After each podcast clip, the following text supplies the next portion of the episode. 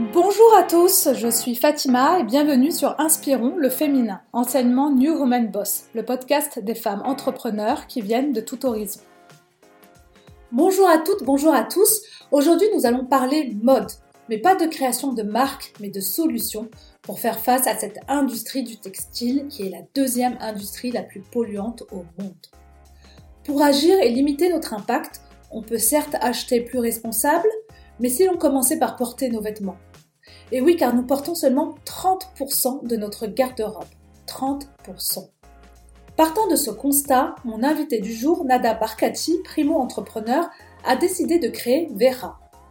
Nada a une longue carrière dans l'industrie de la mode et suite à un passage à l'IFM, l'Institut français de la mode, elle prend conscience des enjeux environnementaux et des dégâts humains derrière cette industrie. Elle décide alors d'agir en lançant une application de dressing virtuel. L'application, au nom de Vera, utilise l'intelligence artificielle pour optimiser le contenu de sa penderie et recommander des tenues en fonction de la météo, de nos envies et de nos goûts. Et ainsi, vous aider à porter l'ensemble de votre garde-robe. Euh, et, à partir de ce moment-là, cette idée-là m'a réellement euh, habité. Mais oui, au point de plus endormir, euh, au point de me réveiller à 3h, 4h du matin et je me suis retrouvée à sketcher des choses sur mon ordinateur, à regarder les différentes fonctionnalités, comment elles pouvaient communiquer entre elles, l'impact qu'elles pouvaient avoir sur nos vies en tant que particuliers au quotidien et l'impact qu'elles pourraient avoir sur cette industrie textile de manière un peu plus globale.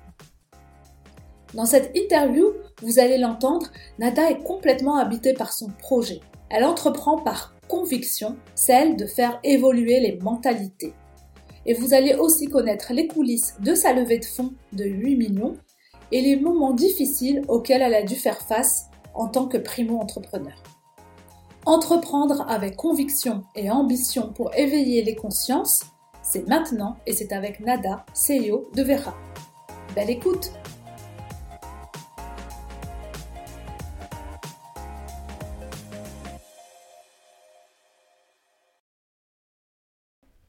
Hello Nada.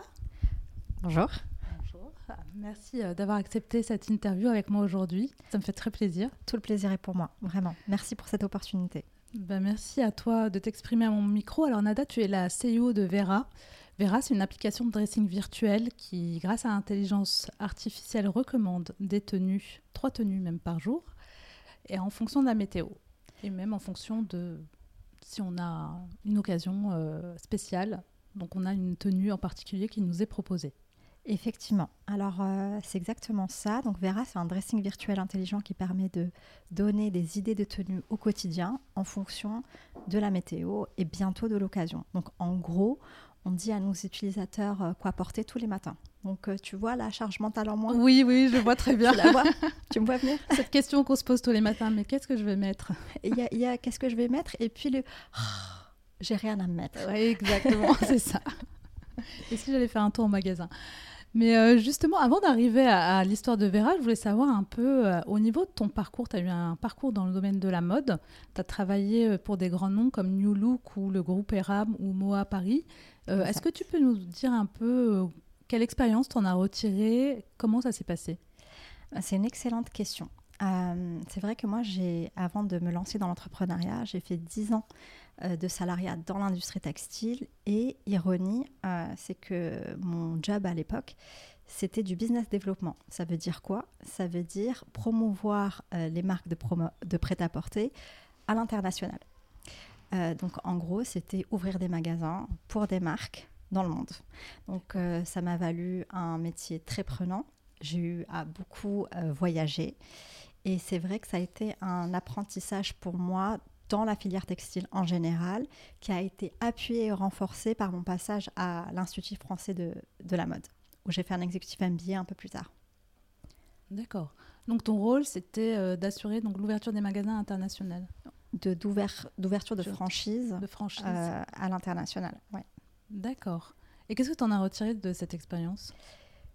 Euh, bah justement, en fait. Alors pourquoi j'ai parlé de, de l'IFM juste après? C'est parce que pour moi, euh, lorsque j'ai repris mes études en 2016, donc j'avais 32 ans quand j'ai repris mes études, euh, quand je suis rentrée à l'IFM, en fait, ça m'a fait un, un, espèce de wake-up call.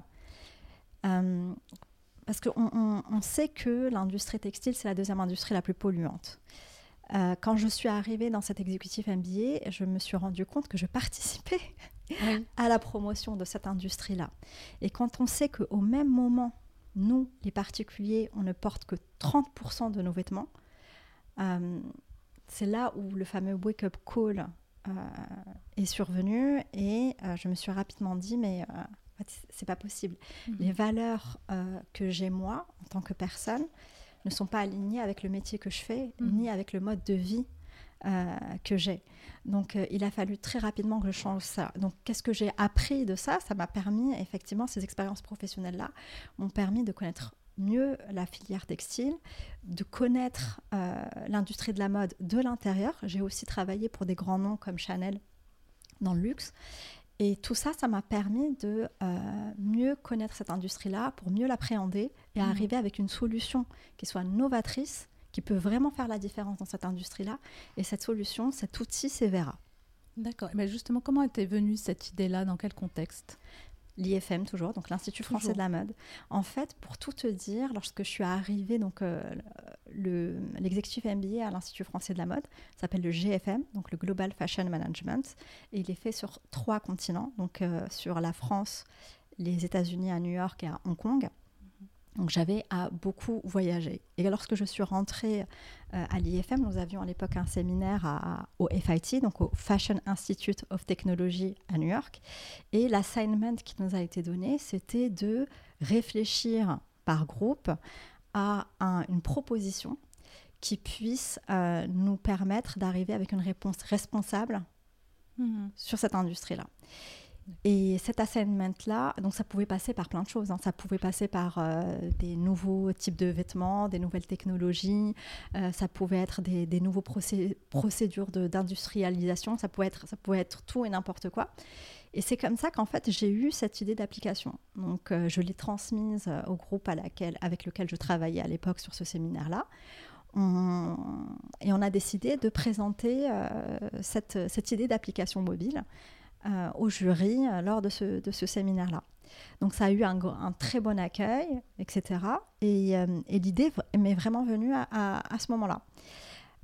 après, j'ai laissé mourir cette idée pendant pratiquement 18 mois, jusqu'à arriver au, à mon mémoire de fin d'études à, à l'IFM, et je l'ai fait sur la transformation digitale des marques de luxe. Et c'est à ce moment-là j'ai saisi en fait cette opportunité pour euh, m'intéresser à tout ce qui était le, au monde, tout ce qui était monde technologique et digital. Donc là, j'ai regardé tout ce qui était l'IoT, tout ce qui était la blockchain, l'intelligence artificielle, mm. etc. Et là, c'est à ce moment-là, je me suis rendu compte que toutes les technologies dont j'avais besoin pour réaliser cette fameuse idée d'application mobile que j'ai eue il y a pratiquement 18 mois en arrière, étaient non seulement euh, existaient, mm-hmm. mais, mais elles étaient aussi accessibles. Donc, euh, et c'est là, c'est à ce moment-là, Fatima, tu vois, que euh, on dort plus.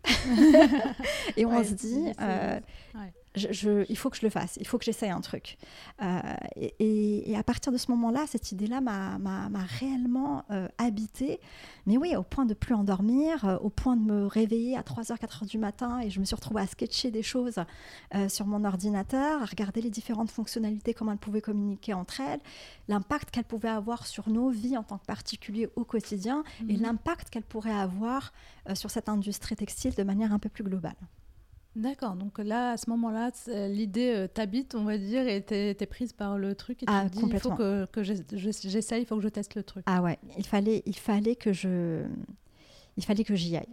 Il fallait que je, je, trouve un moyen pour euh, la sortir coûte que coûte.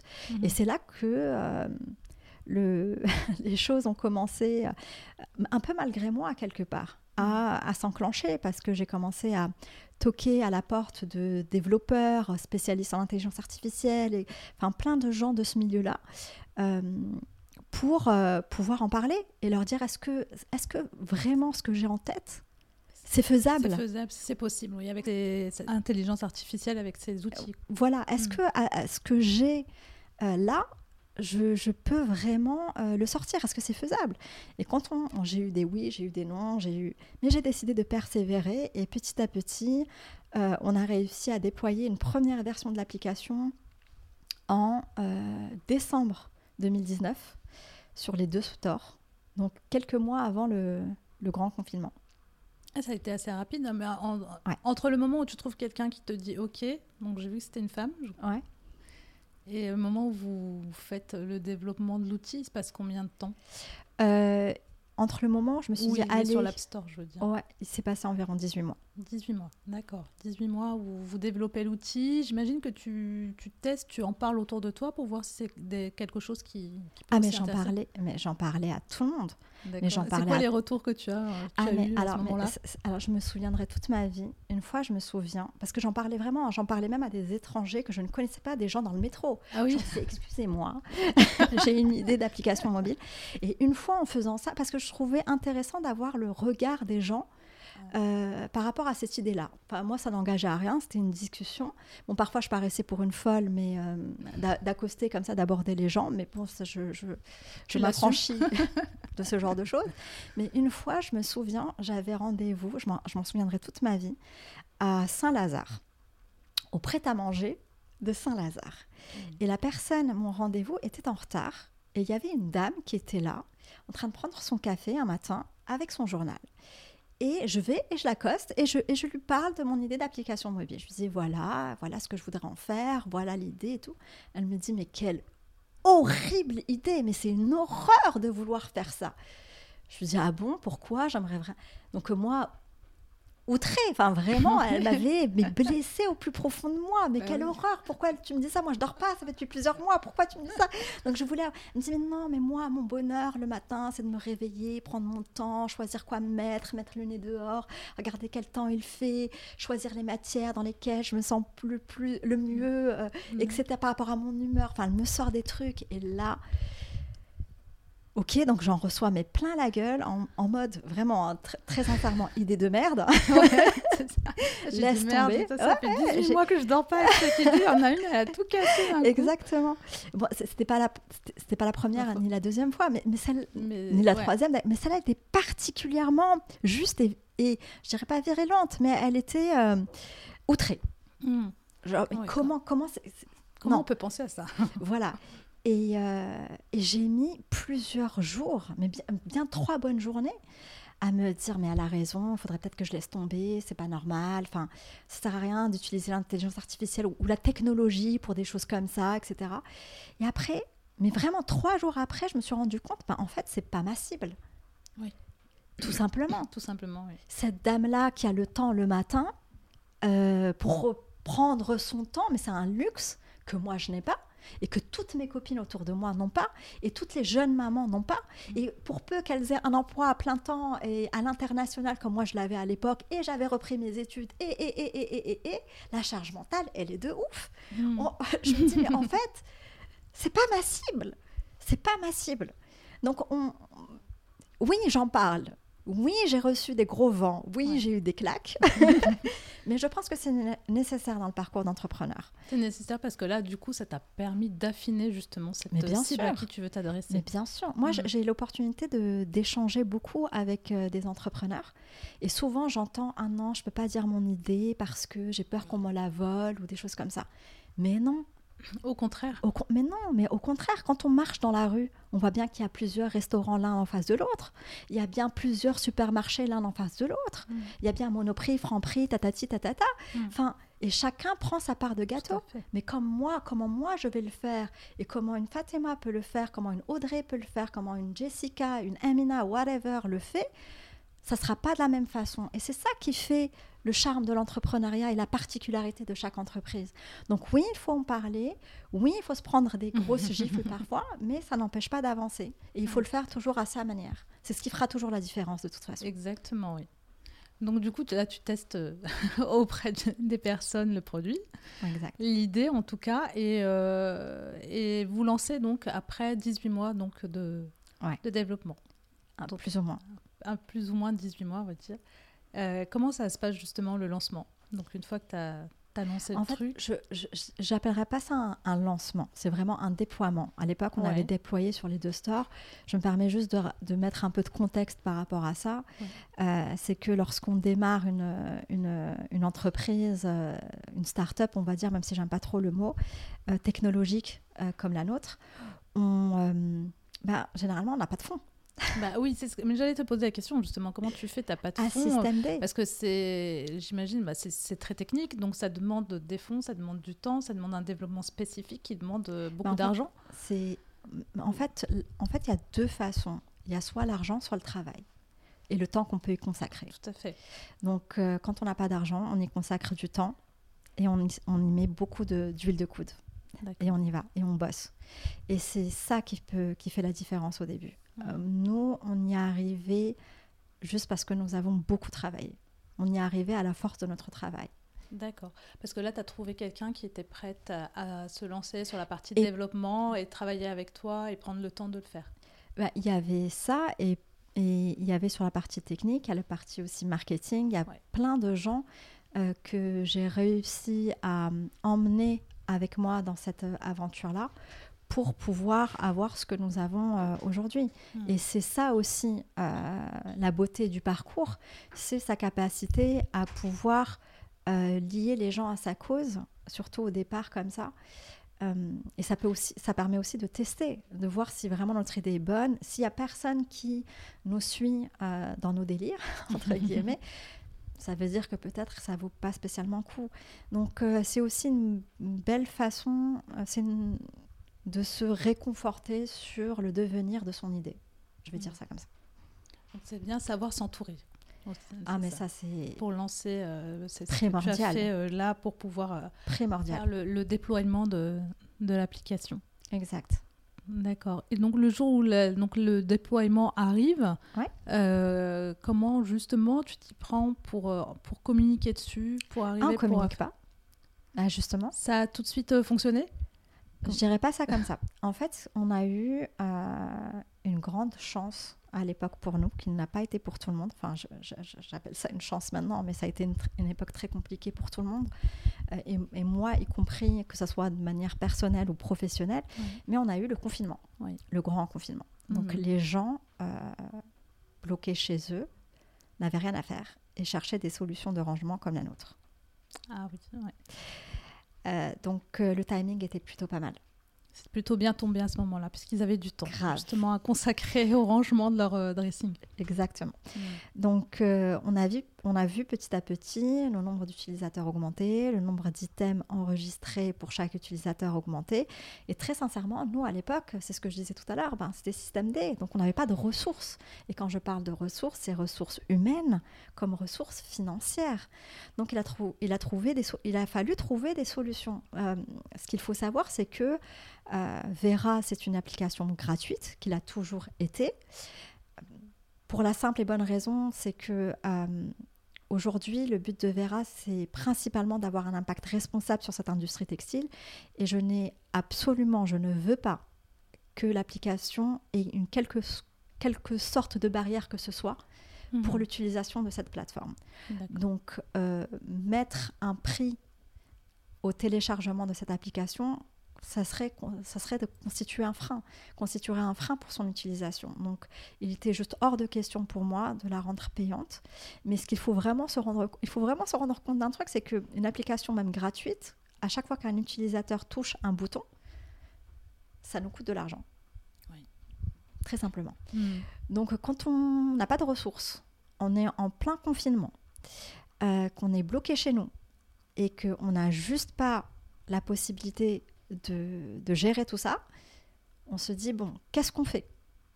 Qu'est-ce qu'on fait? Nous, la seule solution que nous avons trouvée à l'époque, c'était de bloquer l'application et de la mettre sur liste d'attente. D'accord, de bloquer un certain nombre d'utilisateurs C'est ça. et de bloquer après pour le reste. Exactement. Donc, en fait, ce qu'on avait mis en place, c'est que, euh, bah, en fait, si on maîtrise le nombre d'utilisateurs que nous avons sur la plateforme, on maîtrise nos coûts. Donc, c'était le seul moyen pour nous de voir venir le temps de, bah, de sortir d'un confinement, de sortir, d'avoir une meilleure visibilité Mhm. sur les next steps de Vera, etc., etc.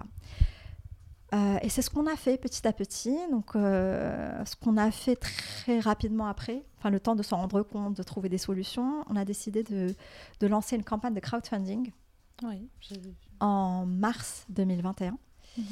Et, euh, et, cette campagne de crowdfunding a eu un, un joli succès puisque nous avions atteint à l'époque nos objectifs en, 24 heures et on a eu pas mal de répercussions médiatiques suite à ça.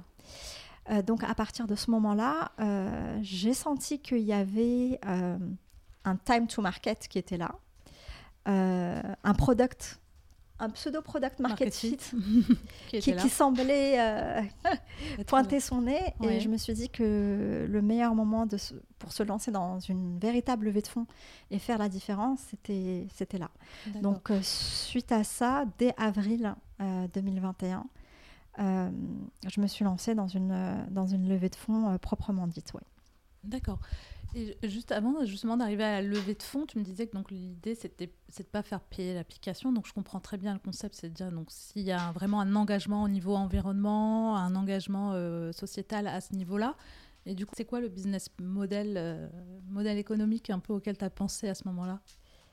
Bah, en fait, des, modèles économiques, euh, quand on a une application qui performe et qui a des utilisateurs, on peut en trouver pléthore. Oui, tout à fait. Euh, c'est le cas de Facebook. Mais, est-ce que toi, tu en as, pensé bien sûr. en as pensé, j'imagine, à plusieurs. Mais, aujourd'hui, c'est quoi aujourd'hui? Non, il y en a aujourd'hui, au jour d'aujourd'hui, il n'y en a pas. Et ça a été très, très compliqué pour moi de lever des fonds sur Hello, toquer à la porte des VC, leur dire Hello, j'ai une super idée d'application mobile. Elle est, elle est géniale, ça peut aider les gens à s'habiller le matin. Et le but du jeu, le endgame, c'est d'avoir un impact responsable sur cette industrie. Et pas de gagner d'argent dessus. Et on va pas gagner d'argent. Wallo, comme on dit chez nous. Wallo, zéro.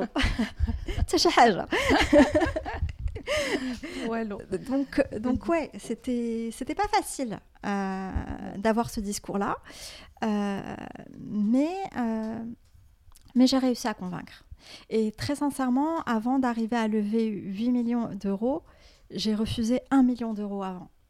Parce que euh, les enjeux et euh, la vision stratégique n'étaient pas respectés. Et j'ai préféré dire non plutôt que de ne pas être aligné avec mes valeurs, chose qui m'était déjà arrivée une fois dans mon parcours euh, professionnel, mhm. et je ne voulais pas réitérer l'expérience. Donc là, j'ai la chance d'être à la tête de l'entreprise que j'ai créée, et donc et par conséquent de mettre euh, la ligne éditoriale, je vais dire ça comme ça, du début à la fin. D'accord, c'était pas en phase avec tes valeurs, avec ce que tu voyais euh, pour l'avenir de l'entreprise. Exactement. D'accord. Justement, donc tu as levé 8 millions. Euh, alors comment ça se passe justement une levée de fonds dans les coulisses de la levée de fonds? Parce que je, si je si j'ai bien fait mes recherches, à la base tu recherchais 700 000. Exact. C'est ça. Exactement. Et comment tu es passé de 700 000 à 8 millions? Oh là Là, c'est vraiment une, très très longue. Euh, Juste déjà pour commencer, quand on veut lever, euh, est-ce que. Euh, donc, toi, tu es parti avec cette idée-là pour, pour aller plus loin sur l'entreprise? Parce qu'il faut, il faut des finances pour, pour y arriver, pour aller plus loin. Est-ce que tu choisis justement les fonds d'investissement? Tu es allé toquer à des portes spécifiques? Ou est-ce que c'est eux qui sont venus à toi? J'aurais aimé que ça se passe comme ça, mais généralement non. Euh, ça se passe pas comme ça, non. Il faut faire ce qu'on appelle un pitch deck. C'est un, on va dire, un dossier de présentation de l'entreprise en général et dans sa, dans sa globalité. Donc que ce soit mhm. l'équipe, euh, euh, la stratégie marketing, financière, etc. Présentation de l'application en elle-même.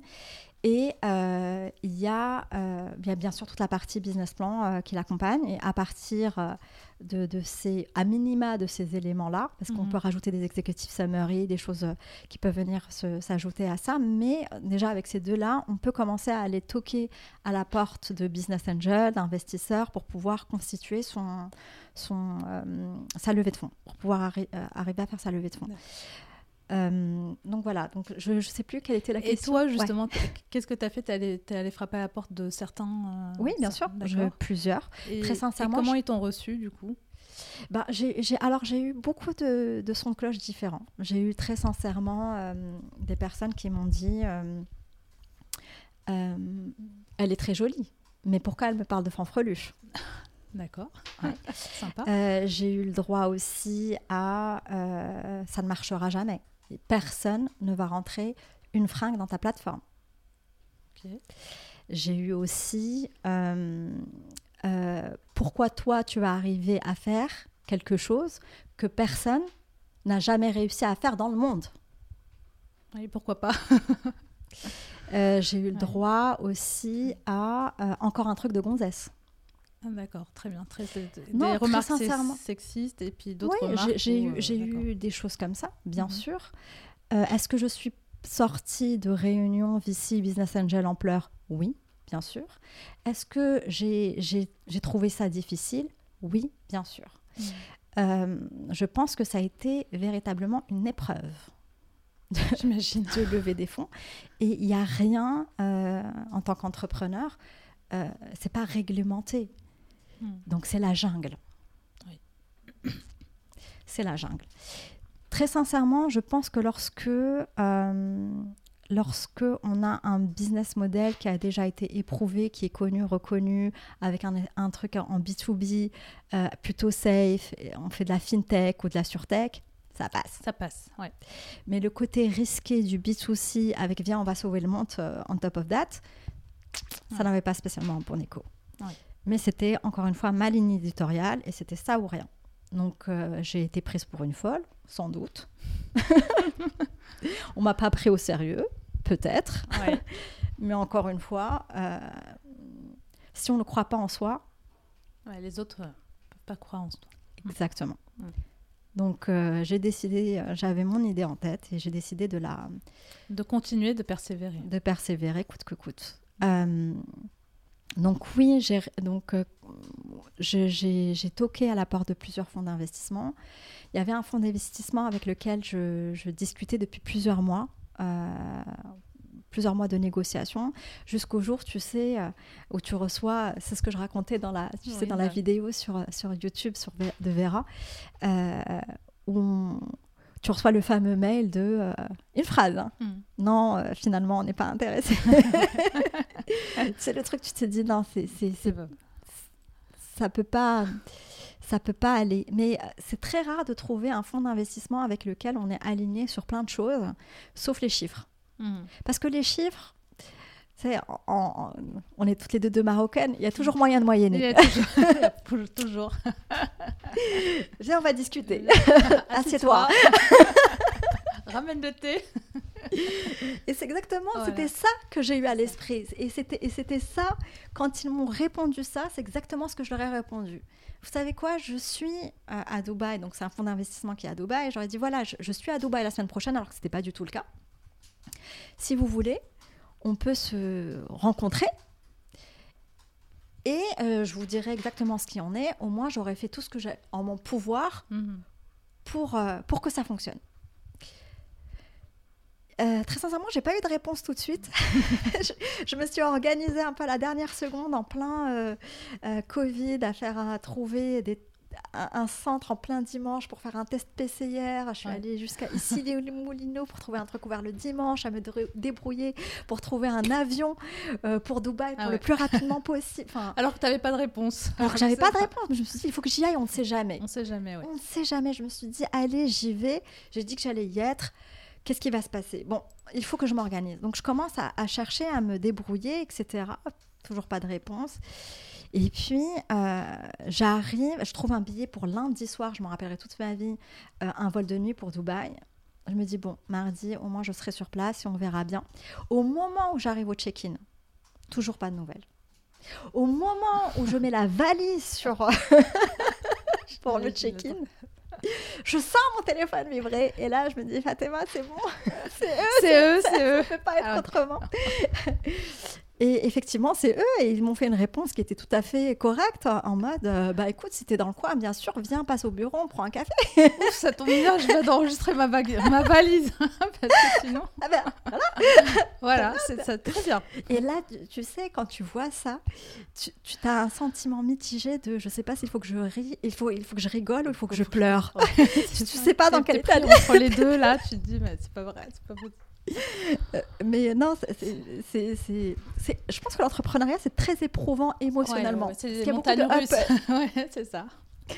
Donc bref, donc je, je, je, m'embarque là-dedans. Effectivement, mardi, euh, j'étais dans leur bureau et là, je m'assois et je leur dis, voilà, voilà ce qui en est, voilà ce que je veux faire, voilà, voilà comment on, va s'organiser, etc., etc. Et là, ils me disent, mais euh, ok, c'est ok, c'est très bien tout ça, mais euh, you need to commit more. Il faut aller plus loin dans ta proposition. Il faut, c'est pas ça. Et tu sais, c'est là où tu te dis, bah, en fait, j'ai vraiment bien fait de venir parce que eux, ils voulaient tout simplement me donner les moyens de mon ambition. D'accord. Et ça, c'est quelque chose que nous, les femmes, on a tendance à ne pas faire. Mm. C'est je me suis dit, on va commencer mm. avec 700 000. Et après, on va aller. Je vais faire mes preuves. Et après, je vais aller crescendo, etc. Ce qui est une façon de faire aussi. Et j'ai eu beaucoup de chance de, tomber sur eux qui me disent Bah attends, qu'est-ce que tu veux faire? Ouais, direct. Qu'est-ce que tu veux? Où tu veux aller? Parce qu'avec ça, effectivement, euh, tu vas avoir un truc qui est bien ça va être mignonnet. Mais qu'est-ce que toi, tu as envie de faire? Ben moi, voilà, j'ai envie d'habiller la planète, j'ai envie d'avoir un véritable impact, mm. j'ai envie qu'on aille plus loin, j'ai envie de montrer qu'on peut le faire. Moi, j'ai trois trucs, trois métriques en tête. C'est euh, le nombre d'utilisateurs, je veux qu'il y en ait un maximum. Je veux que, qu'on ait un chiffre d'affaires parce que je, je, suis avant tout une, une chef d'entreprise et pas juste, je ne veux, pas, je veux pas faire vivre l'entreprise que j'ai créée que sur des levées de fonds. Donc mmh. il y a ce côté rentabilité qui était là et je veux avoir un impact sur cette industrie. Je veux qu'à un moment donné, on puisse dire cette année, voilà le nombre de kilos CO2 qu'on a fait économiser à la planète. Mmh. C'est ça que je veux. Mmh. Ça, c'est c'est l'orientation que je vais donner à cette boîte-là. Ils m'ont dit fine. Ok. Ok. Le soir même, ils m'ont dit rentre chez toi, re-regarde tes chiffres et reviens nous voir. Le lendemain matin, j'ai passé toute la soirée à me dire ok, qu'est-ce que je fais? Qu'est-ce que machin? Je reprends mon business plan, je regarde les benchmarks, je, je réétudie, tout ça. J'arrive avec une proposition le lendemain matin en leur disant voilà ce qu'on fait, année 1, année 2, j'ai tout fait sur 5 ans, en leur disant 3, 1, 1, 1, 1. Juste au début, on va se serrer la ceinture ensemble. On ne fait pas de chiffre d'affaires, on ne fait pas ça, mais après, petit à petit, on commence à monétiser, mais il faut que euh, on fasse les choses petit à petit. Hmm. Étape par étape, comme toi tu as. Étape par étape. Hmm. Donc, euh, donc voilà, et c'est comme ça que 48 euh, heures après, après avoir fait ce pari fou d'y aller, alors que j'avais pas spécialement de rendez-vous, je reviens avec ben, 8 millions d'euros. Euh, et, du coup, comment tu as réagi quand tu as su que c'était 8 millions et pas 100 000 ben, euh, en fait, très sincèrement, quand ils m'ont dit il faut que tu revoies ton business plan, que tu revoies tout ça, j'avais, je me suis dit ok, ben, je vais revoir, je vais demander 10. Bah ouais. 10 millions je sais pas, c'était pas 10 millions finalement. C'est déjà pas mal pour quelqu'un qui est arrivé avec pour 700 000 euh, de repartir avec 8. C'est vrai, c'est vrai. c'est génial. Alors, et du coup, comment ça se passe après du coup? Là, à ce moment-là, on te dit OK, mhm. tu as 8 millions, euh, tu rentres. Ouais. Euh, alors là, commence un très long processus. et pour nous, il a duré 6 mois. Parce qu'à partir de, au moment où un investisseur euh, dit oui, euh, et le moment où l'argent arrive véritablement sur le compte en banque, il, ah, se passe des choses. quoi. Et encore, nous, ça a pris que six mois, entre guillemets, parce qu'on est une entreprise jeune, euh, qu'on n'avait pas spécialement de salariés avant, etc. etc. Donc, parce que ça peut prendre beaucoup plus, en fait. Bah, ça peut prendre beaucoup plus longtemps pour peu que euh, la, la, boîte ait un peu plus de, durée de vie, qui ait un peu plus d'antécédents, de, là, ça peut prendre euh, énormément de temps. Parce qu'effectivement, il y a une période qui s'appelle la due diligence. Et cette due diligence, c'est la période où euh, des avocats, les la comptabilité, enfin, mmh. plein de, des auditeurs s'en mêlent. Donc, ils regardent tout tout. il déchiffre tout, dans, dans, les moindres détails. Et il regarde tout. Donc il regarde les statuts de l'entreprise, il regarde euh, les pactes d'associés s'il y en a un, il regarde ben, tous les comptes en banque, il regarde ben, s'il y a eu des salariés, pas des salariés, comment ils ont été payés, si l'URSSAF a bien été payé. Enfin, il faut être legit. Il faut mm. euh, tout, enfin, montrer pas de blanche. Il faut mm. être super clean sur tout, même le dernier stagiaire qu'on a pris, est-ce qu'il avait un, contrat d'apprentissage, etc., euh, etc. Mm. Même les, euh, les, euh, les posts Instagram, est-ce qu'ils ah sont libres de droit ou pas? Mais c'est-à-dire que tout ce qui peut faire, qui peut donner lieu à, à une lawsuit ou quoi que ce soit, doit être écarté tout risque doit être écarté. D'accord, oui, ça va très très loin. Ça va très très très très très très loin. Donc, euh, et c'est vrai que c'est un moment qui est très difficile à passer. mais sincèrement, moi, pendant la due deal, je me suis rendu compte que ben, moi, c'est ma première boîte. Je suis primo-entrepreneur. Je me suis dit que j'avais pas trop mal joué le truc que j'avais eu la présence d'esprit, par exemple, de faire signer des NDA. Donc, NDA, c'est Non-Disclosure Agreement, et c'est tout simplement un accord de confidentialité, de confidentialité pardon, j'ai fait, j'ai fait signer plein d'accords de euh, confidentialité à toutes les personnes qui ont travaillé dans la boîte.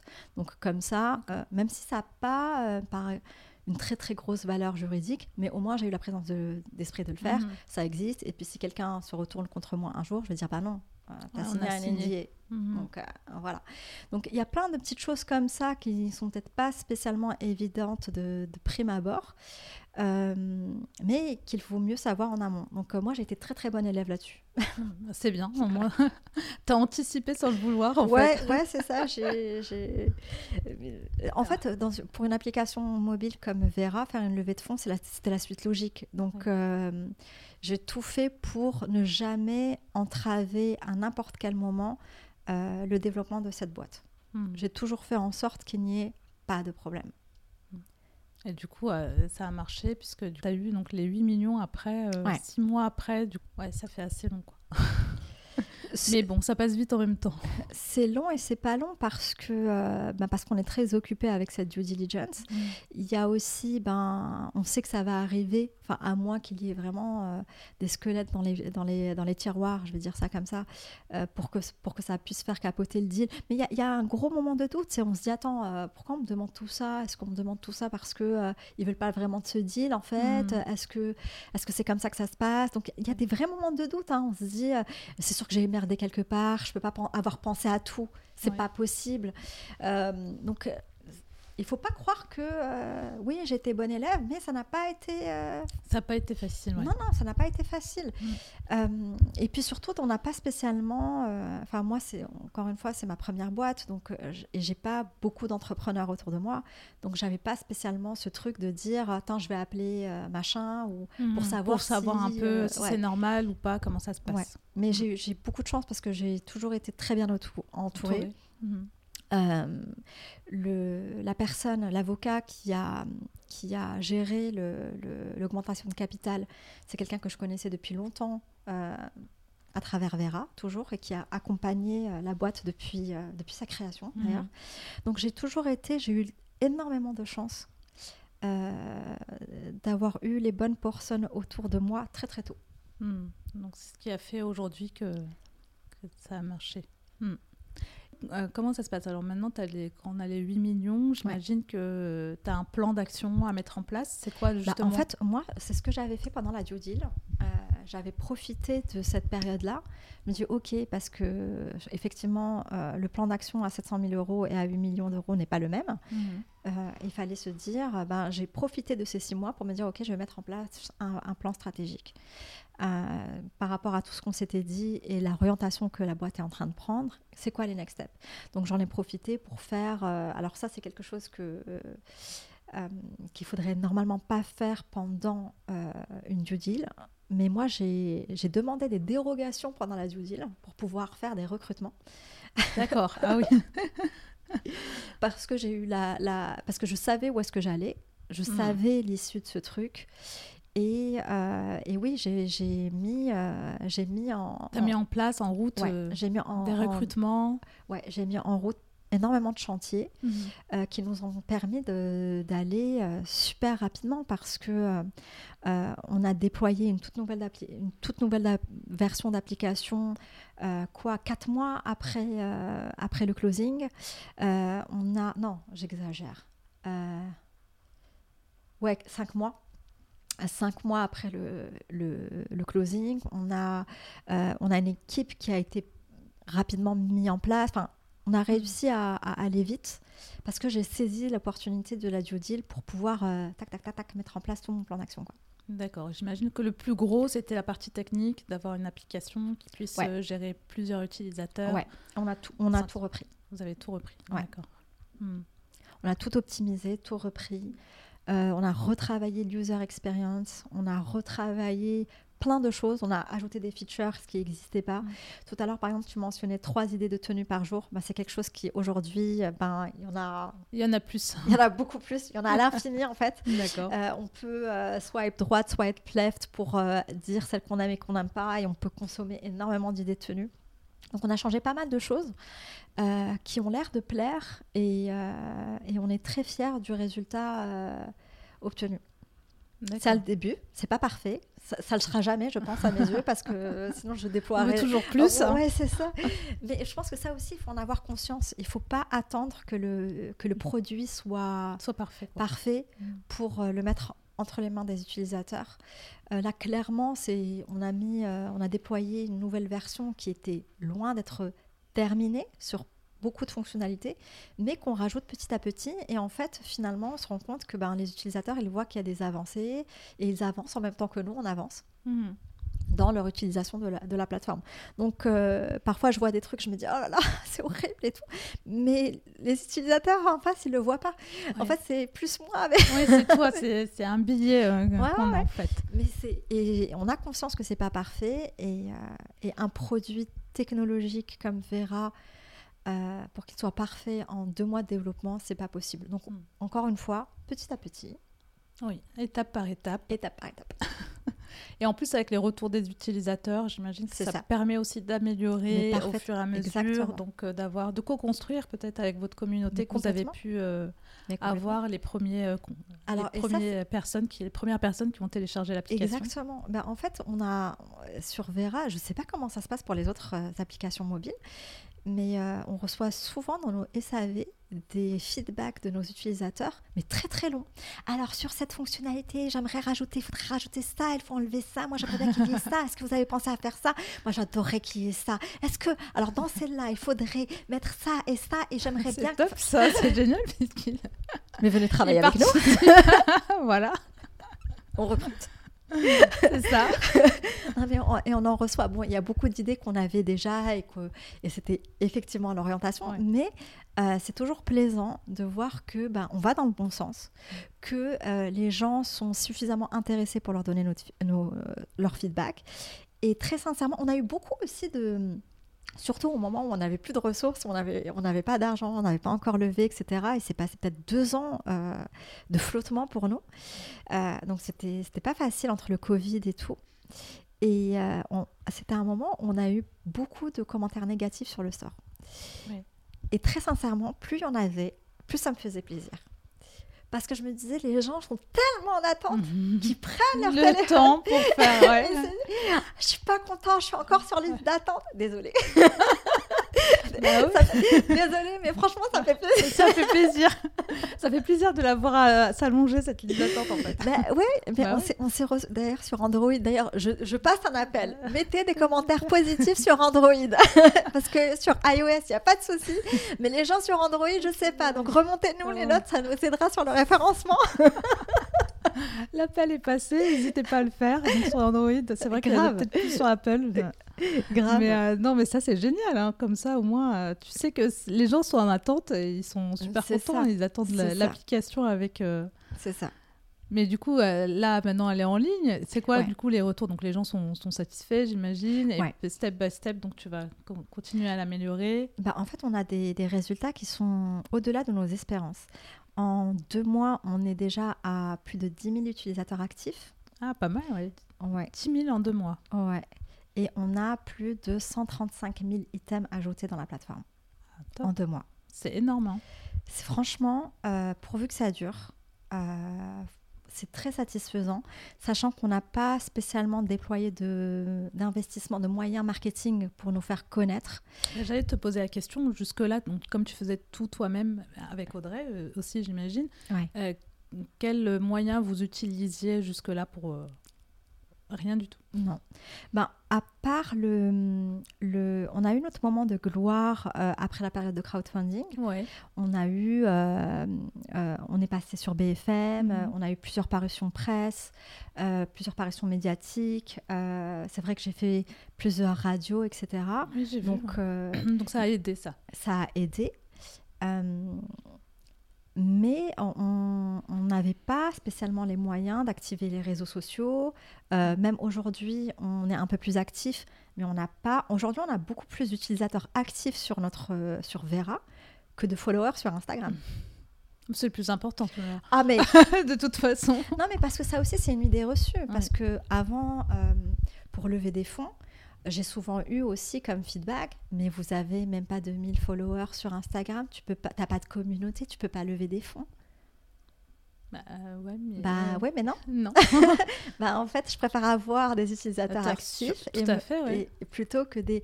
Donc c'est des idées reçues comme ça qu'il faut euh, qu'il faut enlever. Euh, parce qu'il y a plein de, de jeunes entrepreneurs, de primo-entrepreneurs qui se mhm. disent purée, je vais tout mettre sur ma communauté, je vais passer énormément de temps sur Instagram, mhm. machin. Mais si ça a un sens pour le business qu'on veut mettre en place, fine. Mais ça peut ne pas en avoir. Autant qu'on le pense. Et autant que la société pourrait nous le faire croire.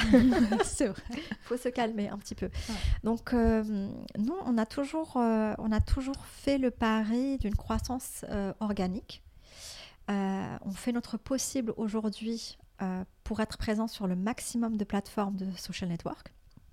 Donc YouTube, Instagram, Facebook, bientôt TikTok, etc., etc. On fait des essais un peu partout. Et ce qu'on essaie de faire, c'est que chaque social media a un contenu spécifique dédié mhm. euh, sur, euh, sur Vera. Donc, par exemple, sur la chaîne YouTube, on est parti sur un building public. Donc, on parle vraiment de. le premier épisode est d'ailleurs mhm. en ligne et on parle de la levée de fonds, par exemple. Sur Instagram, alors, euh, sur Instagram, nous, on a pris le, le, parti de mettre en avant les histoires d'icônes, de, ce qu'on appelait des icônes Vera. Donc, c'est des personnalités que nous, on trouve hyper intéressantes, comme Eddie Lamar. Eddie Lamar, c'est une actrice qui a créé le Wi-Fi. oui comme Suzanne Noël, qui sont des femmes qui sont. Suzanne Noël, qui a, c'était la première femme, c'était elle qui a créé la chirurgie esthétique et qui a refait euh, la gueule décassée pendant la guerre de, la guerre de 14-18. Mm. Donc, on, on, on, décrypte, aussi la filière textile. On essaye vraiment d'avoir un contenu qui soit intéressant. Les gens qui sont abonnés à notre euh, compte Instagram, euh, on a vraiment envie qu'ils apprennent des trucs, mm. euh, que ça soit sur Vera, la société en elle-même, que ça soit sur les gens qui nous inspirent, que ça soit sur l'industrie textile et le pourquoi du comment on est en train de, faire ce qu'on est en train de faire. Et pas spécialement ce qu'on pourrait attendre de nous en tant qu'une application mobile mode, c'est-à-dire mm. présenter des nanas bien fringuées. Oui. non. non. Je pense qu'on vaut un peu plus que ça et je pense que Vera mérite un peu mieux que ça. Donc mm. euh, on, a, on a décidé d'aller un peu plus loin et de se creuser la tête et d'avoir du contenu intéressant. D'accord, du contenu voilà, qui, euh, qui reste de toute façon en cohérence avec euh, ton, Bien sûr.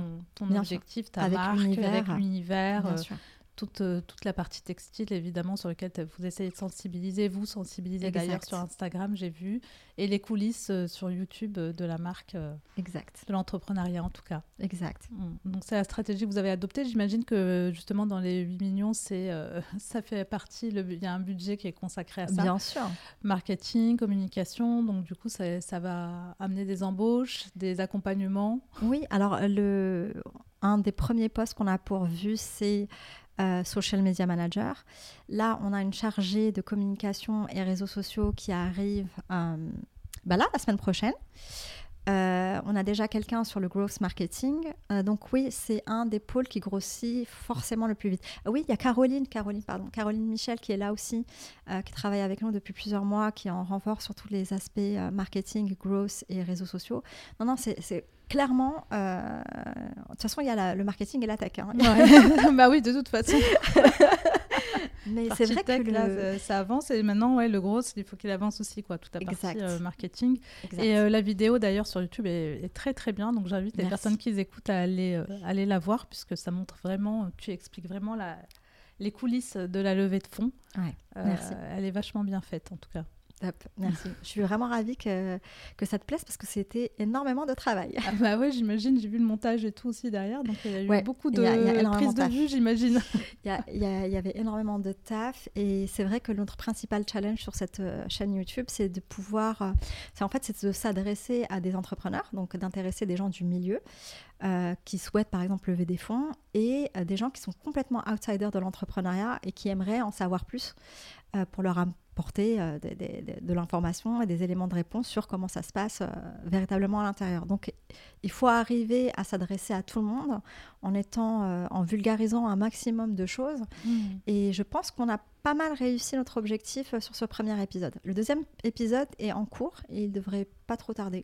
Je pense novembre. D'accord, j'ai hâte de voir le deuxième épisode justement. Tu me diras ce que tu en penses. ouais, je te dirai ça, mais en tout cas, le premier est top.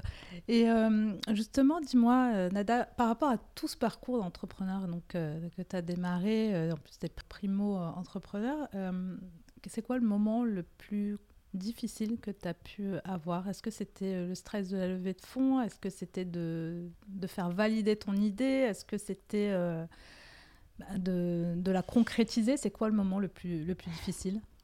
Euh, si on a eu un en particulier ben en fait, si je, si je veux être totalement honnête avec toi, le moment qui a été le plus difficile pour moi, ça mélange toujours le, le pro et le perso et je pense qu'il ne faut pas se voiler la face et dire vraiment les choses. Pour être totalement honnête avec toi, moi, la principale difficulté que j'ai eue, c'est que ben, en plein confinement, j'étais en plein divorce. Donc j'ai été confinée seule, sans mon fils avec une boîte qui était en train de plus ou moins couler parce que je ne savais pas comment gérer. C'est vrai qu'à ce moment-là, tu me disais que la technique faisait que tu étais obligée de, de, step back, de, ouais, de revenir un peu en arrière. Ouais, de revenir même beaucoup en arrière et on se dit déjà comment je vais m'en sortir moi personnellement pour pouvoir aider cette boîte quoi. Hmm. Et, là. Euh, je pense que ça a été le moment le plus compliqué pour moi parce que mais ça a été une ce confinement ça a été une aubaine parce que ça m'a permis de d'avoir ça a été pour moi une opportunité de euh, vraiment me centrer sur moi et me dire qu'est-ce que tu veux vraiment. Je pense que si on était resté dans un temps tout à fait normal, j'aurais peut-être droppé cette idée et je me serais dit que le plus raisonnable à faire, ce serait se retrouver un, travail étant maman euh, et de ne pas mettre en géopardie même la vie euh, mhm. de mon enfant euh, et d'arrêter un peu mes conneries, quoi. Parce que c'est ce que moi, j'aurais peut-être dit à mon propre enfant. Mhm. ouais. Est-ce que c'est franchement le moment de penser à ça C'est le moment de faire ça. Quoi? Ouais. Est-ce que c'est vraiment ce que... Et je pense que ça a été, ouais, le non, ça a été une, un moment, c'était une opportunité pour moi. J'ai vraiment, j'ai vraiment parfois l'impression, tu sais, que ce moment, elle a été fait exprès pour moi à ce moment de ma vie, pour que je me pose et que, et que je me dise, Nada, qu'est-ce que tu veux en fait? Vas-y, réfléchis. T'es punie, et réfléchis. C'est ça. Qu'est-ce que tu veux? De toute façon, tu peux, tu peux aller nulle part, donc euh, voilà, tu ne peux que réfléchir. Ça suffit les bêtises. J'avais vraiment, j'avais vraiment cette sensation-là. Et c'est ce que j'ai fait et je me suis rendu compte que franchement, il y a deux choses qui, qui sont hyper importantes pour moi dans ma vie. C'est mon fils et la boîte que j'ai créée. D'accord. Donc il fallait que tu mettes tout là-dessus. Voilà. Hmm. Et j'ai tout misé là-dessus. Je me suis mise moi de côté. Euh, j'ai mis mon confort de côté. Hmm. J'ai mis ma vie de côté pendant plusieurs années. Ouais. et, j'ai fait. Mais tu l'as fait. Hmm. bah, c'est génial. Mais en tout cas, le résultat est là. Donc, euh... bah, pourvu que ça dure, ouais. je, je, je, souhaite que tous ces sacrifices euh, n'ont pas été faits en, en, vain. Mais je suis persuadée que non. De toute façon, moi, je suis persuadée qu'on y arrive à la force de son travail. Mhm. Donc, je me dis, j'ai travaillé, j'ai tout fait pour. J'ai aucun regret. Et c'est l'attitude que j'adopterai pour le reste. Mais qu'est-ce qui euh, fait que tu n'as pas lâché en fait? C'est une très bonne question. je, je, je, je, mais tu sais, quand, tu, quand je te disais tout à l'heure que hum, je dormais pas et que je l'avais là dans les tripes, cette idée, ben en fait, je me suis pas dit un jour, je me suis réveillée, ah, ça serait bien euh, mhm. de devenir entrepreneur parce que ça va me permettre, en fait, dans ma vraie vie, de concilier euh, le côté maman et puis euh, ma vie professionnelle. Non, je me suis pas dit ça. À aucun moment, je me suis dit, tiens, je.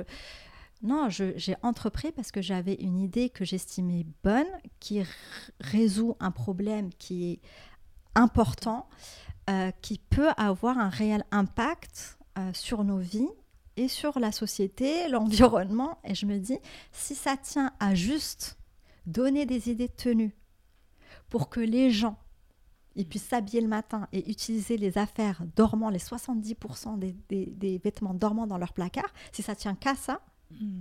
je le ferai. Parce qu'il y a un truc aussi qu'il faut se mettre en tête, un truc tout con, hein, mais les gens, ils s'en rendent pas compte. Parce que le côté, on en parlait tout à l'heure un peu en rigolant, mais le fameux j'ai rien à me mettre. On a toutes, tous, toutes et toutes des placards pleins à craquer et on n'a jamais rien à, se mettre. Mais il faut se dire un truc 50 hauts, 50 vestes, 50 bas, 50 chaussures, donc 50 x 50 x 50 x 50, ça fait 6 250 000 idées de tenues possibles. Ce qui est énorme. Donc moi, le truc de j'ai rien à mettre, en fait, j'ai pas envie de l'entendre. Hmm. J'ai plus envie de l'entendre. Et aujourd'hui, nous, en tant qu'être humain, on peut pas avoir 6 250 000 idées de tenue. Et aujourd'hui, notre top dressing chez, chez Vera, notre hmm. power user, a 591 vêtements. 591. 591. 591 vêtements. Donc je vous laisse. Imaginer le nombre de, de possibilités qu'il y a derrière de tenues. Hmm. Non, c'est énorme. Donc c'est vraiment ce que tu avais dans les tripes qui fait que tu as, bah, tenu. Parce en fait, que... j'y crois suffisamment pour pouvoir euh, pour, euh, légitimer euh, ouais, ce que j'ai enduré. Ouais. Hmm. ouais. Même si c'est pas facile tous les jours, j'imagine que l'entourage aussi compte. Bien sûr, mais hmm. et dans mon entourage, ben, le tri s'est fait facilement quand on passe un peu pour une folle qui a une idée que qu'il faudrait peut-être arrêter parce que là c'est quand même c'est quand même trop il faut. Là là là ça suffit quoi. En plein covid elle pense à quoi quoi? En plein covid et un divorce à quoi elle pense? Mm. euh, donc oui le tri s'est fait naturellement. Il y a des gens qui m'ont soutenu euh, ma famille mes parents des gens très proches euh, des gens que je connaissais pas aussi qui ont qui ont eu un impact incroyable sur le reste de, de le reste de ma vie et de cette aventure entrepreneuriale. Mais je pense que d'abord d'abord, il faut s'écouter, il faut hmm. croire en soi. Si on a l'espèce de gut feeling, comme disent les Américains, peu importe le reste. Peu importe, Mais oui. On peut aller très loin. Mais oui, je pense. je pense. Et j'espère que ce sera le cas pour, euh, pour Vera. Ben ouais, je te le souhaite très fort en tout cas. Merci beaucoup. Et un grand bravo pour cette levée de fonds parce qu'en général, c'est souvent des, des, hommes ou alors des femmes avec des cofondateurs hommes. Donc c'est très rare dans le paysage entrepreneurial, en tout cas, d'avoir des femmes qui lèvent 8 euh, millions. Donc bravo encore. Merci beaucoup. Mais c'est vrai que j'ai tendance à ne pas réaliser et souvent on me dit, mais Nada, tu sais qu'en France, il n'y a que 2% de femmes qui arrivent à lever des mais fonds. Mais ouais, c'est pas énorme. Hein. Non, c'est pas, énorme. Mais je, pense que... Mais je, pense que les choses sont en train de changer. Moi, j'en vois de plus en plus euh, des grosses levées de fonds avec une à deux femmes fondatrices. Hmm. Euh, je pense qu'en France, c'est pas facile de lever des fonds. Euh, encore une fois, si on n'est pas sur quelque chose de assez safe, qui génère du chiffre mm. d'affaires, B2B, un peu plan-plan. Euh, qui est connu, quoi. Qui a plus ou moins qui un modèle, euh, voilà. Qui a un modèle déjà éprouvé quelque part dans le monde. Oui, il n'y a, pas beaucoup de risques en mm. France, mais on demande de l'innovation. Donc il faut y aller. mais non, il faut tenter. Mais l'innovation sans risque. Oui, c'est compliqué. C'est pas possible. C'est pas possible, ouais. Donc, euh, alors que les Américains, ils tentent des trucs et ils essayent, hmm. comme par hasard, ils y arrivent. C'est pas la même mentalité, c'est autre chose, c'est vrai. Mais c'est ça qui est dommage. Mais euh, moi, j'ai à cœur de me dire que les choses changent hmm. euh, parce que juste on a envie qu'elles changent. Hmm. Nous, en tant que femmes, sinon on ne serait pas là aujourd'hui à avoir cette conversation. Et ça, c'est un big win déjà. Exactement. Bah, merci, merci beaucoup Nada. Je vais te poser les dernières questions que je pose euh, pour, euh, dans toutes mes interviews. Euh, la première, qu'est-ce qui t'inspire au quotidien? C'est une très bonne question. Qu'est-ce qui m'inspire au quotidien? Alors, c'est pas. En fait, ce qui, ce qui me fait vraiment lever tous les jours, je vais dire ça comme ça, c'est cette, cette impression euh, que j'ai de euh, je, peux avoir un impact. Je peux avoir un impact. C'est avoir un impact euh, ouais. sur ce que. sur, je, en fait, si j'ai la possibilité d'éveiller une conscience, une seule, sur l'impact environnemental de cette industrie-là, une personne, mhm. une personne, par jour. Par jour, oui, bien sûr. C'est déjà, déjà énorme. Énorme. Mm. Donc, euh, c'est pour ça que je saisis aussi toutes les opportunités pour me faire entendre quelque part. Donc, je, je, je, pense que c'est ça qui me, c'est mon carburant. Éveillez les consciences. Réveillez-vous les gens. Arrêtez d'acheter, vous avez déjà ce qu'il faut. En fait, c'est même pas. En fait, c'est même pas parce qu'on tape souvent sur les consommateurs. On leur dit arrêtez d'acheter, mm. euh, la fast fashion c'est pas bien. Mais en fait, il faut, il faut, trouver un équilibre. En fait, c'est même pas un équilibre. En fait, il faut juste avoir conscience de ce qu'on fait. Mm-hmm. Ok, euh, les gens s'ils vont euh, acheter chez Zara, H&M, Primark, c'est parce qu'ils n'ont pas de thunes. Bah oui, ils peuvent pas aller. Bah, c'est vrai, si tu veux acheter du vrai made in France, il faut. C'est un. Si t'as pas, si t'as pas, si t'as pas. Tu veux acheter des vêtements qui mais, sont. Mais en fait, mais c'est ça. C'est-à-dire qu'au bout d'un moment, il faut arrêter de se voiler la face. Les gens, s'ils vont dans les marques comme ça, c'est parce qu'ils n'ont pas d'argent et qu'ils peuvent pas mettre un budget hyper important dans leur habillement. Très bien, mm. fine. Ça, nous, enfin, on l'entend. Moi, je, mm. en tous les cas, personnellement, je peux l'entendre. Il n'y a pas de souci. Mais là où il y a où il y a un vrai problème, c'est la surconsommation. Mmh. Le truc de, et moi-même, j'ai mis très, très, très, très, très longtemps à comprendre. J'ai dû baigner 10 ans dans cette industrie, j'ai dû faire un executive MBA, j'ai dû me lancer dans une aventure entrepreneuriale pour me dire, mais ah, c'est quoi ça? Et moi-même, j'ai le top noir, tu vois, le fameux top mmh. noir. Je sors un top noir.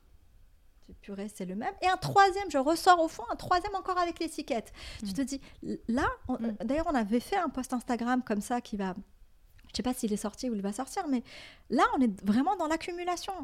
C'est ça qui est, qui est dommage. Mm. Mais aller euh, remplacer son, sa chemise blanche euh, parce qu'on n'a pas d'argent, aller l'acheter chez Zara ou H&M, fine, c'est normal. Enfin, tout le monde n'a pas les moyens d'aller chez, Chanel. Tout à fait, mais, acheter la dixième... Euh, 20 trucs qui se ressemblent et se dire ah mais au pire je revends sur Vinted. C'est le pire du pire mm. du pire de ce de ce qu'on peut faire à cette industrie là et, à notre environnement. Encore une fois c'est la deuxième industrie la plus polluante au monde. Mm. parce que nous qu'est-ce qu'on fait? On achète on achète on achète on achète on achète on achète on achète on achète on achète on achète. Et mm. après on se dit ah bah ça c'est pas grave on va revendre. Et quand on revend sur Vinted etc ok on fait de la seconde main très bien. Quand ça se vend. Quand ça se vend. Mais la pollution indirecte la mm. pollution indirecte de voilà, ça a pris le train, ça a pris l'avion, c'est allé de l'autre côté, c'est mm. revenu, ça refait le mm. tour, ça a pris. Juste l'accumulation stop, juste on porte les freins qu'on a. Déjà, on regarde ce qu'on a, on fait l'inventaire. Euh, on regarde ce qu'on a et puis on, a des avec Vera c'est un outil qui est sympa dans la mesure où on a des idées de tenue qui sont nouvelles et on a toujours l'impression d'avoir euh, des nouveaux trucs et ça fait vachement du bien aussi au porte-monnaie à la fin du mois parce qu'on se rend compte bah, qu'on a acheté euh, Beaucoup moins de qu'on a acheté moins. Et tout à fait, oui. Très bien. Et c'est quoi tes prochains défis justement pour 2023 pour Vera? Ben, nous, franchement, notre, tout à l'heure, ce que je disais, c'est que notre vision globale, c'était ces trois piliers-là qui sont les utilisateurs, euh, avoir euh, à un moment donné une certaine rentabilité et d'avoir un impact réel en pouvant mettre en avant un kilo CO2 euh, économisé à la planète. Ça, c'est, on va dire, c'est notre chemin. Mais aujourd'hui, en 2023, c'est vraiment ça, c'est l'éveil des consciences. Les gens, passez votre dressing réel à votre dressing virtuel. Commencez petit à petit à utiliser cet outil et on verra où est-ce qu'on va aller ensemble. Mais nous, moi, mon principal challenge là, à partir de maintenant, c'est de prêcher la bonne parole mettez vos fringues. C'est de convertir le, convertir le maximum de personnes au dressing virtuel. Donc voilà, portez vos vêtements. Portez vos vêtements. Euh, d'accord. Ok. C'est un beau défi en tout cas. un gros. Un gros défi aussi. si tu avais le pouvoir de changer quelque chose pour les femmes, ce serait quoi? Oh. Ah, c'est drôle, c'est drôle qu'on en... que tu me poses cette question maintenant parce que pas plus tard que ce matin, j'ai fait un post sur LinkedIn sur euh, les femmes en Iran. Oui. Ah, qu'est-ce qui s'est passé Moi, moi, j'y arrive plus parce que j'ai l'impression qu'il y a tous les, tous les trois mois, on nous sort un nouveau truc. Mmh. Euh, un moment, c'était euh, les US avec euh, le droit à l'avortement. Oui. là, c'est toutes ces femmes-là qui, qui, qui, montent au créneau. Mais en fait, on, se demande à quel, en 2020, pourquoi on doit encore, nous, les femmes, mourir? Mourir, hein On est tués, on est persécutés, on est arrêtés. Parfois, les femmes sont violées, elles sont tuées ça va loin, quoi. Elles sont tuées. Pourquoi? Parce que elle, euh, elle a pas mis correctement son voile, la meuf? Hmm. C'est-à-dire à quel moment on va arrêter de nous oppresser? Je pense qu'on est le, nous, les femmes, on est le peuple qui a été le plus oppressé dans le monde, dans l'histoire. Dans l'histoire, oui. Hmm, Donc je ne comprends pas qu'aujourd'hui, en 2020, on ne nous foute pas encore la paix. Hmm. Si j'ai envie de mettre le voile, je le mets. Si j'ai envie de mettre une mini, je le mets. Si j'ai pas envie de mettre le voile, je le mets pas. Si j'ai pas envie de mettre une mini, je la mets pas. Et si j'ai envie de mettre le voile en même temps que la mini, je le fais. je fais toutes les combinaisons tant que ça me regarde que moi. Mais oui, je pense qu'au bout d'un moment, il faut. Euh, je pense qu'il faut la liberté de la femme euh, dans le monde est constamment remise en question. Et ce qui peut se passer aux US peut arriver en France, comme peut arriver en Iran, comme peut... En fait, il faut qu'il y ait un truc de setup général, de foutez-nous la paix, en fait, deux minutes. Mmh. Tout à fait, oui. Mmh. Malheureusement, c'est euh, les pays où c'est compliqué. Mais bien sûr. mais on voit, on voit que... De toute façon, dès que c'est compliqué quelque part, c'est toujours la femme qui prend en premier. On a même vu pendant le confinement, euh, certainement, euh, beaucoup plus, euh, les femmes ont fait beaucoup plus de burn-out. Euh, bah, bien sont retrouvées à, s'occuper de tout. Beaucoup ont même dû démissionner, lâcher leur travail parce qu'elles n'arrivaient pas. Mais oui, mm. mais c'est tout le temps comme ça. Mm. Et je pense que on a le droit de faire autrement. On a le droit de vivre comme on le souhaite. Et on a le droit de dire non quand mm. on veut pas. Et en fait, on a tout le temps ce sentiment de culpabilité qui nous ronge. Mm. Mais mesdames, mettez là la poubelle ce sentiment de culpabilité. Ça nous empêche d'avancer. Et ça ne veut pas dire que si on se concentre euh, sur, euh, sur euh, un projet professionnel ou, ou qu'on a de l'ambition ou qu'on a envie de voyager, qu'on est une mauvaise mère, mm. qu'on est une mauvaise femme qu'on n'est pas à sa place. Ça n'a rien à voir. Mm. Il faut vraiment s'émanciper de tout ça. Et, parfois, moi, je dis à mes, à mes copines, etc., qui sont parfois... Je me dis, mais pense à, ta, à tes filles. Elles penseraient quoi de toi? C'est ça l'image que tu as mm. envie de leur donner? Est-ce que, est que comme ça, tu es heureuse? Oui, qu'est-ce que j'ai envie de transmettre aussi Qu'est-ce que j'ai envie de transmettre? Mm. Et là, tout d'un coup, ah mais t'as raison. Ah mais non, j'ai pas envie qu'elle me voit comme ça en fait. Ben ouais, parce qu'en fait, t'es pas comme ça à la base. Mm. Donc euh, non, c'est tout les, le poids qu'on a sur qu'on porte euh, sur les épaules de mais alors ce sac à dos, ce sac à dos, etc. Mais bien sûr, mais ce mm. sac à dos, il faut le prendre, il faut le jeter. Mm. Il faut le jeter à la mer, loin, le laisser, pas rien à foutre. Mais ça va, ça évolue tout doucement, mais ça... il y, en a qui commencent quand on même. Va, on va y arriver. On va y arriver. on lâche pas. Non, on lâche pas. Euh, si tu avais le. Euh, pardon, quel conseil tu donnerais à une femme justement qui sent dans l'entrepreneuriat? Oh, D'y aller, d'oser. D'oser. Non, d'y aller, d'oser, hmm. de, de, douter. Parce que hum, le doute, le doute a du bon. Ça nous permet de nous challenger. Mais euh, il faut que ça soit un bon track qui permet d'avancer pas celui qui sclérose et qui ne permet pas de, qui, reste euh, immobile, qui nous, qui nous, qui nous submerge, d'avancer. Il faut, il faut l'utiliser pour, s'avancer, pour avancer et, euh, et allez-y, mesdames. Par contre, j'ai, j'ai, ouais, j'ai, eu plein de fois de femmes qui me contactent en me disant j'aimerais bien être entrepreneur, mais j'ai pas d'idée. Ça, par contre, non. Hmm. Parce que ça n'a pas de sens. Oui. Quand on sent qu'on a la bonne idée, quand on sent qu'on peut faire la différence, quand on sent que euh, c'est important pour soi à n'importe quel niveau, mm. il faut le faire. Mais j'ai l'impression qu'il y a une espèce de mode de l'entrepreneuriat. Euh, pour le coup, ça risque d'être pour une mauvaise raison, en fait. Exactement. Mm. Faites les choses pour une. Euh, voilà, si je dois dire quelque chose, c'est faites les choses pour une bonne raison, et là, vous le ferez bien. Quoi mm. qu'il arrive, vous le ferez bien. Et est-ce qu'il y a une femme justement dans le paysage entrepreneurial qui, t'inspire? Ouais, moi il y en a une que moi je suis pas très euh, réseaux sociaux, mais il y en a une que je suis euh, vraiment sur Instagram et que j'admire depuis longtemps. Mais je pense que c'est un truc de petite fille. C'est Victoria Beckham. D'accord. Je suis vraiment, je, je pense que c'est vraiment une vraie businesswoman. Euh, bon, moi j'ai grandi avec elle parce que le côté girl power euh, des Spice Girls, euh, j'étais complètement à fond dedans. donc il y a ça, mais elle a une capacité d'adaptation qui est juste incroyable. Et quand elle se met dans un truc, elle le fait généralement assez pas mal, hmm. pour pas dire plutôt très très bien.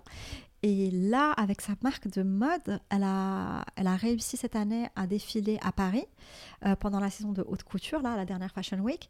Et c'est pas donné à tout le monde. Et c'est mine de rien, c'est 16 ans de travail. 16 ans de travail.